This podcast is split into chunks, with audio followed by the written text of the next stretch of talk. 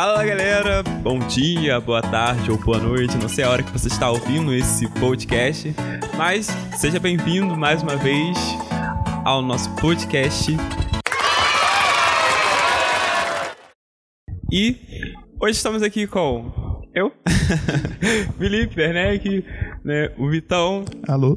o Nicolas, Oi. a Isabela Pereira, Oi. o Diegão Olá. e o nosso convidado especial, Hudson. Opa, tudo bem? E aí, Hudson, seja bem-vindo, fique muito à vontade no nosso meio. E hoje a gente vai conhecer um pouco mais sobre o Hudson. E aí, Hudson, conte-me um pouco sobre você, quantos anos você tem, só pra galera uma noção, pra quem ainda não te conhece. Então, meu nome é Hudson, Carlos Hudson, na verdade, mais conhecido como Hudson. Eu tenho atualmente 20 anos e eu cheguei aqui na comunidade tem pouco tempo, né? Tem mais ou menos uns 3 anos, por aí, e foi onde eu realmente me converti de verdade. Tô noivo, graças a Deus, da minha noiva. Aleluia. Nathalie, um beijo. e é isso. Então, Hudson, é, a gente quer conhecer agora um pouco como foi esse processo de conversão. Você pode resumir ele rapidamente pra gente? Então, é, desde pequeno eu sempre fui em igrejas porque meu- meus pais se converteram mais ou menos na época que eu nasci, né? E eu já passei por vários tipos de igreja, como batista, pentecostal, assembleia, wesleyana, presbiteriana, né? Todos os tipos de igreja que você pode imaginar eu já passei, já membrei. então, assim, eu tenho muitas experiências em muitas igrejas, né? E quando foi, quando eu tinha uns 16 anos para 17, em dezembro mais ou menos, a gente estava passando por uma situação assim em casa meio difícil, né, familiar, e a gente começou a vir aqui através da minha irmã. Depois minha mãe veio vindo, meu pai queria vir e eu fui o que eu mais resisti, porque por conta da gente sempre estar mudando de igreja assim, a gente fazia uma amizade e tal, a gente gostava das pessoas, aí às vezes não por culpa dos meus pais, não porque a gente ficava perambulando, mas porque realmente nós vimos que as coisas não estavam indo bem naquelas igrejas onde nós estávamos, não por culpa das pessoas, né? Mas por coisas que a gente via que a gente não achava certo, que a gente não achava legal, a gente não concordava. Né? E então eu fui o mais resistente à mudança. Eu fui o mais resistente a estar vindo para a comunidade.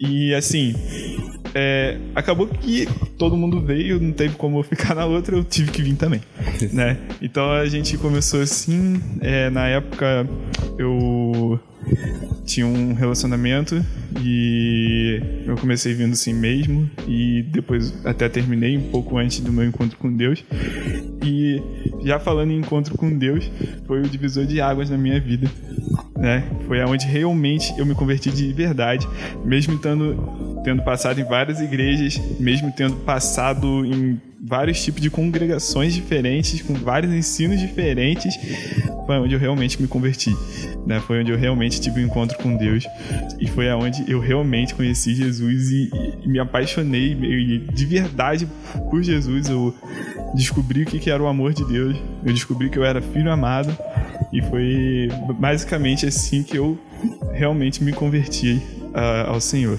né e durante a minha caminhada até aqui né eu passei por muita, muita, muita dificuldade. Fui tentado a voltar para as coisas né, de, de antes, que querendo ou não, é, mesmo eu estando indo em, igrejas, eu me considero, hoje eu me considero antiga, que antigamente eu era uma pessoa, aquela pessoa que eu estava dentro da igreja, mas eu estava desviado. Eu estava desviado dentro da igreja. É até irônico você falar isso, né? Mas. é, então, tipo assim, eu vivi uma coisa na, na igreja, mas fora da igreja eu era uma outra coisa totalmente diferente. Eu era outra pessoa, vivia uma vida de hipo- hipocrisia, né? E. Assim. A minha vida continua, né? A, a escola, é, o, os cursos que eu fazia, os lugares que eu frequentava por conta de. é, por conta mesmo da, da escola, futebol, essas coisas assim, continuaram os mesmos. Né? Só que as minhas atitudes a partir do meu encontro com Deus, a partir do momento que eu fui tocado com Deus, mudaram. As pessoas vinham, me ofereciam as mesmas coisas, mas eu não estava mais, sabe, com vontade de fazer aquelas coisas porque aquilo mudou realmente dentro do meu coração. O propósito do, do meu coração mudou. Sim. Né? É, como você falou, você tinha um ciclo, assim, um convívio muito bom, né, com as pessoas, né? Tanto Sim. com trabalho, né, curso, escola, futebol. É, como você conseguiu lidar com essa questão de tentações? Porque como você falou, você era um desviado dentro da igreja.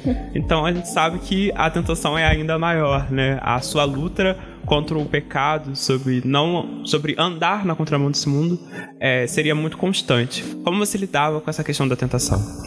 Assim, cara, é, tentação é algo muito difícil assim de você lidar, né? Como o Tiago diz, a gente é tentado pelos nossos próprios maus desejos, né? Então, os nossos maus desejos ele vem todos os dias, em todos os momentos. Então, assim, cara, é, é, difícil às vezes você segurar, você não querer fazer aquilo que você fazia antes, porque você estava acostumado para você, tanto faz, tanto fez, você estava fazendo ali e não queria nem saber, né? E agora não, agora você não faz por quê? Porque você tem um propósito, né? Porque você tem a, a assim, algo a zelar, você tem um testemunho a zelar, né? E acho que isso é o mais importante e uma das coisas assim que mais nos ajuda a vencer as tentações, né? Que é você ter um propósito sabe? Quando você tem um propósito em, em, em viver em santidade, em viver para Deus, cara, isso tudo muda. Né? Outro dia eu tava é, numa comunhão, num churrasco que teve aí, e assim, eu já tava uma semana e meia assim, sem tomar refrigerante. Só que eu só não tava tomando refrigerante porque eu não queria, né? Simplesmente por não tomar refrigerante. Aquele dia tinha refrigerante, e eu falei assim: ah, quer saber? Vou tomar, não tô fazendo jejum, não tô nada, já tem uma semana que eu não tomo e tal. E eu tomei. E eu me lembrei, tipo assim, o que que. Como que é uma vida sem propósito, sabe? Uma vida sem propósito.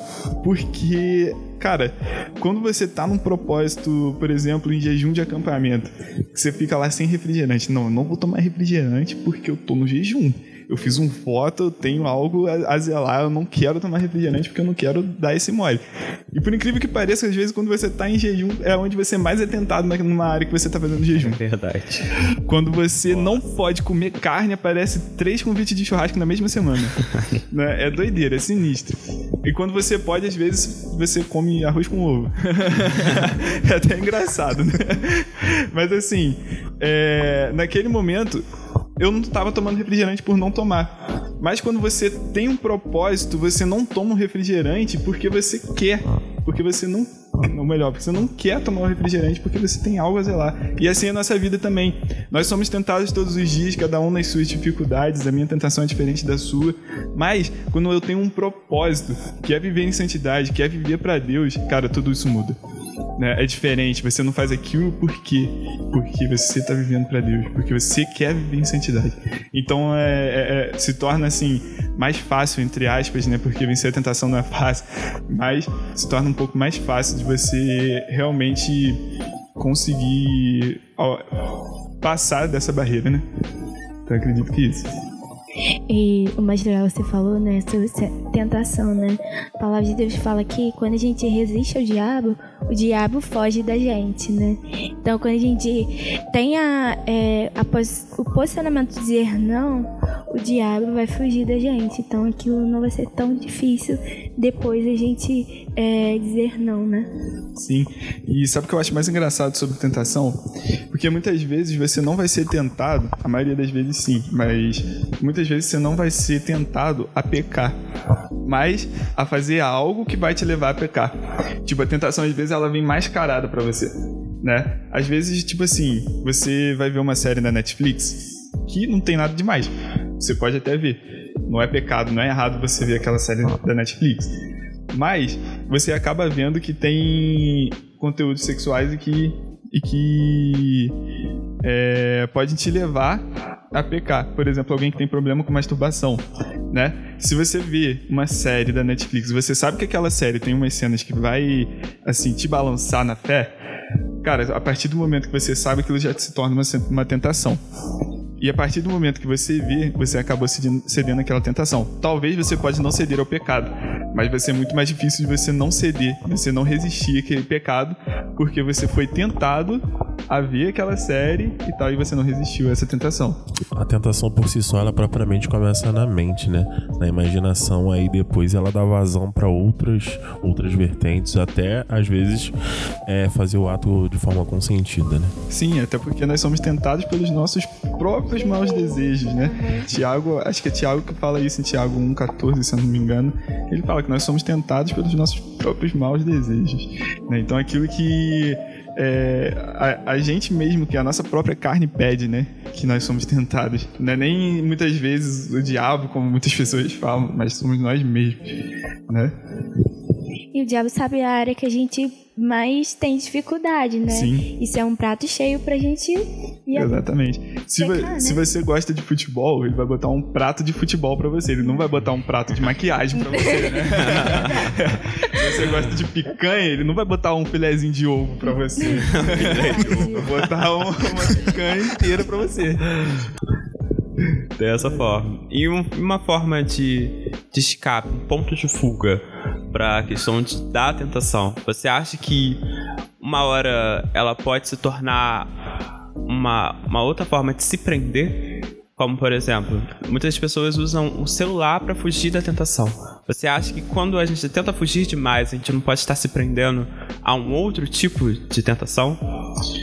Assim, é, como a gente acabou de falar, cada um é tentado em uma área. Sim. Então, muito provavelmente, cada um vai ter uma estratégia diferente, né? É, o que, que eu acho legal é a gente compartilhar, sempre estar tá compartilhando um com o outro, as nossas formas de fugir dos pecados. Por quê? Às vezes, o meu, a minha rota de fuga é usar o celular. Mas a sua, se você usar o celular, você pode dar mole né? Às vezes, a minha rota de fuga é, é ver na televisão. Tipo, sei lá, ficar três minutinhos ali na televisão, isso esvazia minha mente e tá de boa, né? E às vezes, para você, se você vê 15 minutinhos de televisão, você é pior ainda do que era antes. Ou também você, às vezes, pode ver 20 minutos de televisão, não sei, entende? Então, cada um, assim, é, tem uma estratégia e cada um consegue fugir das tentações de uma certa maneira. O que é sempre importante também a gente lembrar é que a gente tem que estar preparado para isso. Né? A gente ora e tal, como a oração do Pai Nosso Jesus nos ensinou, livrar-nos das tentações, mas eu, eu encaro isso como se fosse uma guerra, uma batalha entre, como Paulo diz, entre carne e espírito. Sim. Né? Se você pegar para guerrear hoje, numa, numa guerra. Estourou aí, guerra Brasil e Venezuela, não sei. Você vai lá, te chamou é, Nicolas e Vitão. Vocês vão ser a, a linha de frente. Como é que vocês vão? Vocês não estão preparados para uma guerra. Nem um pouco. Nem um pouco. Morro assim, de cansaço em um minuto já. Mas assim, se você pegar alguém que é do exército brasileiro, que foi que foi preparado para para guerrear, que tem experiência com arma, que tem experiência com batalha, cara, ele vai estar tá muito mais preparado para essa guerra do que você. As tentações é do mesmo jeito. Cara, se você chega, se, se chega uma tentação para você e você simplesmente está ali, cara, como é que você vai guerrear contra a sua própria carne para vencer essa tentação? Agora, se você se fortaleceu, se você alimentou o seu espírito, se você se vestiu das armas espirituais e a tentação vai vir, cara, você já vai estar preparado para a batalha, você já vai estar preparado para a guerra, né? Você já vai estar lá com a, com a mentalidade tipo, eu sei que a tentação vai vir, então vou estar esperando eu não vou tomar o tiro primeiro, eu que vou atirar primeiro, né? Então é, é, é muito disso também, da gente estar tá preparado. E naturalmente a nossa inclinação é sempre para carne, né? Sim. Então se a gente sabe não ter esse discernimento que nós devemos alimentar o nosso espírito, não adianta. Toda a nossa inclinação vai ser voltada para o pecado, não tem jeito. Né? Verdade, porque é, nós somos bombardeados de informações todos os dias, em todos os momentos, né? E cara, se o pecado não fosse atrativo, se as coisas do mundo não fossem atrativas, as pessoas não estariam fazendo. Se fossem coisas ruins, as pessoas não estariam fazendo. São coisas boas que vão satisfazer a nós, né? Agora, nem todas as coisas boas nos levam a caminhos bons, né? Existem escolhas boas que a gente faz que levam a bons caminhos, a bons resultados, mas, porém, tem escolhas ruins que a gente faz que no momento não parecem ruins, mas que levam às consequências ruins, né? Tudo que a gente fizer hoje, eu, eu ressalto isso bem na célula, né? Tudo que a gente faz hoje, a gente colhe uma consequência a médio, a longo e até curto prazo, né? Então, se você hoje faz uma escolha, isso pode refletir a, daqui a uma semana, como também pode refletir daqui a 10 anos na sua família. E o interessante é que o significado da palavra pecado no grego é hamartia e significa com, é, errar o alvo. Então hoje eu, eu, creio que, tipo assim, pecado não é só. É. Ah, vamos lá. Peca... Pecado não é só você chegar e tomar um refrigerante no jejum, ou mesmo fazer algo que, que, que na palavra diz, né? Que isso é pecado. Mas, tipo assim, é errar o alvo. Quem é o nosso alvo, né? Na caminhada cristã, qual é o nosso alvo? É Cristo. Ter uma vida de Cristo. Então, se você foge, você tá dentro da igreja, mas não tá alinhado com o seu propósito, hoje eu vejo que é tipo como se você já estivesse pecando. Porque você tá meio que morto ali. Você não tá focado em Cristo. Você não tá é, ligado ao alvo, que é Jesus né? E hoje a gente se perde nisso, que você, você até comentou, a é, curto, médio e longo prazo. E às vezes uma escolha nossa, ou às vezes uma não escolha nossa, pode nos levar a isso também, né? A palavra de Deus fala que a gente tem que fugir da aparência do mal, né? A gente Exato. precisa. É... a gente precisa fugir da aparência do mal, né? A gente não tem que dar corda, né? Não pode ficar. Ah, não tem nada a ver aquilo, sabe? É só um minutinho, ou só dois minutinhos, eu tenho segurança de mim mesmo. Quem disse que você tem segurança de você mesmo? né? A palavra de Deus fala que o nosso coração é enganoso, as nossas vontades são enganosas, então a gente precisa fugir. E outra coisa que também fala que antes da gente é, pecar, o Espírito Santo dá um escape, Sim. sabe? Ele fala, ele fala o nosso coração, sabe? Ele dá daquele toque. Não sei você, mas toda vez que algo acontece ou eu quero fazer, o Espírito Santo incomoda a minha vida. Aí eu penso. E o Espírito Santo incomoda de maneiras diferentes, sabe? É, de, é, de jeitos diferentes, né? E a gente tem que estar tá ligado nisso. E, por exemplo, é, pelo, pelo que você falou agora, é, o Espírito Santo nos dá o, o escape, mas também a nossa mente, de vez em quando, ela é descontrolada, pelo menos eu sei que a minha é assim. Então o Espírito Santo vem nos dar um escape muitas vezes. É, eu me lembro, por exemplo, lá de, de, de 1 Coríntios 10, 13, que fala sobre questão de, de resistir às tentações, né, no caso. É um versículo que eu gravei para esse tipo de momento, mas também as tentações. A nossa mente acaba se tornando o maior campo de batalha que existe.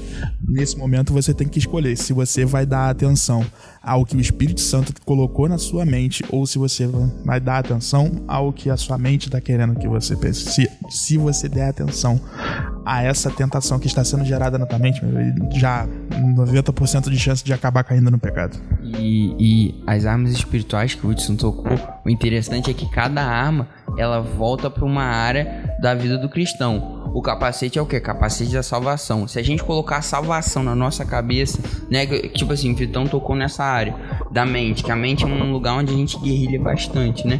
Que se a gente colocar que a salvação é o nosso foco, que a salvação é o nosso foco, eu creio que, tipo assim, isso é um meio da gente blindar a nossa mente para que mais, para que a gente é, fuja de mais a tentação, para que o inimigo fuja de nós, né? Exatamente. Exatamente. Então a gente pode resumir que em, todo tempo nós somos tentados. Até hoje você é tentado, né? Sou, até hoje eu sou tentado nas Exatamente. áreas que, é, que eu era mais fraco, ou que eu mais pecava, vamos dizer assim, né? Até hoje eu sou tentado a voltar, a voltar ao vômito, né? Vamos dizer assim. Sim.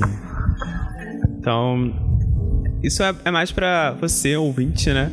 Ter a ciência, né? Ou, ou consciência de que em todo tempo seremos tentados mas em que em momento algum é, seremos desamparados, né? Temos o Espírito Santo como nosso auxiliador e ele nos auxilia em todo o tempo.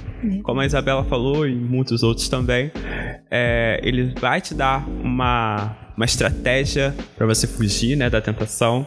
Inclusive nós temos aqui, né, esse resultado que é o Hudson, né, que fechou muitas brechas lá atrás para ser o que ele é hoje e está se tornando quem realmente, de fato, Deus deseja que ele seja aqui nessa terra. Amém? Então, é isso, galera. Muito obrigado mais uma vez por ter nos ouvido, por estar aqui com a gente, ligadinho. E esperamos você na próxima. Valeu, um abraço. Falou. Sintonize.